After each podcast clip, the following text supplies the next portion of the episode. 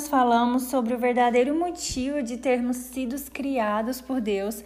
Nós já sabemos que Ele nos criou a sua imagem e semelhança para que sejamos a manifestação da glória dele aqui nessa terra. Mas apesar né, de termos sido criados com esse objetivo, a conexão perfeita que existia entre Deus e a sua criação, o homem, ela foi corrompida no momento em que Adão e Eva pecaram.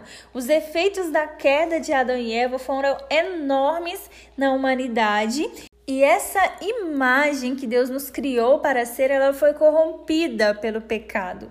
O elo perfeito que existia entre Deus e o homem, ele foi quebrado. E foi aí que Jesus entra na história, né? Foi aí que Deus ele envia Jesus para que possamos encontrar nele uma esperança de salvação. Somente ele seria capaz de consertar toda a bagunça que Adão e Eva causaram, e é somente através dele que encontramos a remissão dos nossos pecados e alcançamos a nossa salvação.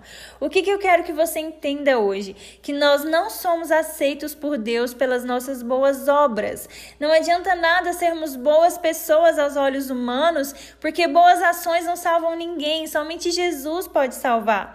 Nós não alcançamos a salvação salvação porque somos merecedores, mas somente pela graça de Deus, por meio do seu Filho Jesus. Nós não merecemos nada dele, mas Deus é misericordioso e nos deu o seu único Filho Jesus para ser o elo perfeito entre ele e a humanidade. Mas Deus prova o seu amor para conosco em que Cristo morreu por nós, sendo nós ainda pecadores. Romanos capítulo 5, versículo 8. Deus ele não espera de nós perfeição.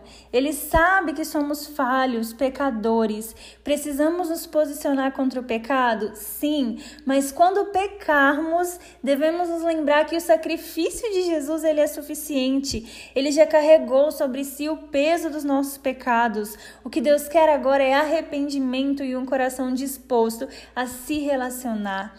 À medida que nos relacionamos com Deus, vamos sendo transformados e santificados santificados. Nós não somos merecedores do sacrifício de Jesus, mas não é sobre nós, é sobre Ele. Não é sobre quem nós somos, mas é sobre quem Ele é. Um Deus misericordioso e bom, que nos ama mesmo quando a gente não merece, que é fiel e misericordioso mesmo quando a gente erra que nos deu a sua graça e o seu amor, sabe? Nos amou com amor de pai, mesmo quando a gente não merecia ser chamados de filhos. Jesus já pagou um alto preço pelos nossos pecados e ele nos deixou o seu exemplo, para que assim como ele, nós também possamos viver separado das coisas deste mundo e sejamos obedientes à vontade do Pai, para que ele venha nos enxergar através da cruz, para que ele venha nos enxergar como filhos, apesar do nosso pecado.